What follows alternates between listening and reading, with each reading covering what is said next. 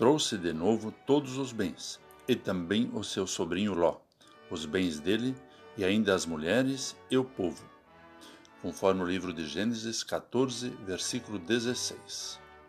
Olá, querido amigo da Meditação Diária Castelo Forte 2023, dia 27 de janeiro.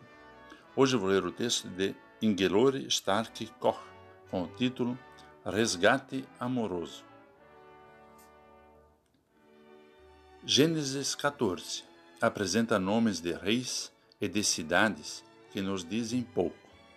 Estão inseridos em batalhas, conquistas, derrotas, escravidão, fugas, mortes. Na luta de cinco contra quatro reis, aparecem, contudo, duas cidades mais conhecidas, Sodoma e Gomorra.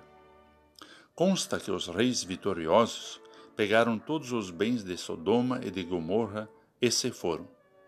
Apossaram-se também de Ló, sobrinho de Abrão, que morava em Sodoma, e dos seus bens.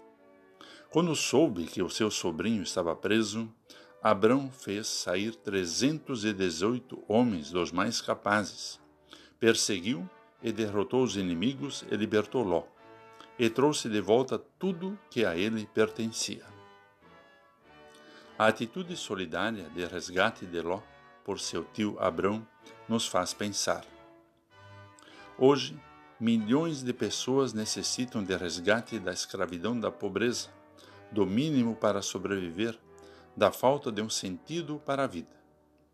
Nenhum salvamento humano, nem todas as riquezas do mundo são capazes de dar o que realmente importa: a salvação para a vida eterna. E esse salvamento só nos alcança se aceitarmos o sacrifício da inocente morte de Jesus Cristo. Deus entregou seu único Filho à morte na cruz, para nos salvar de todos os nossos pecados.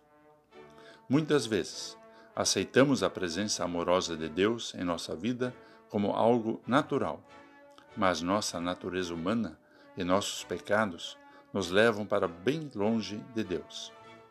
Mas Deus, mesmo assim, nos segue. Percebemos e aceitamos esse resgate? Vamos falar com Deus. Querido Pai, nós te agradecemos por nos seguires sempre. Louvamos-te por seres o Pai amoroso que está ao nosso lado todos os dias. Em nome de Cristo, te pedimos, leva-nos a perceber e a aceitar esse resgate em total entrega e confiança em Ti. Amém.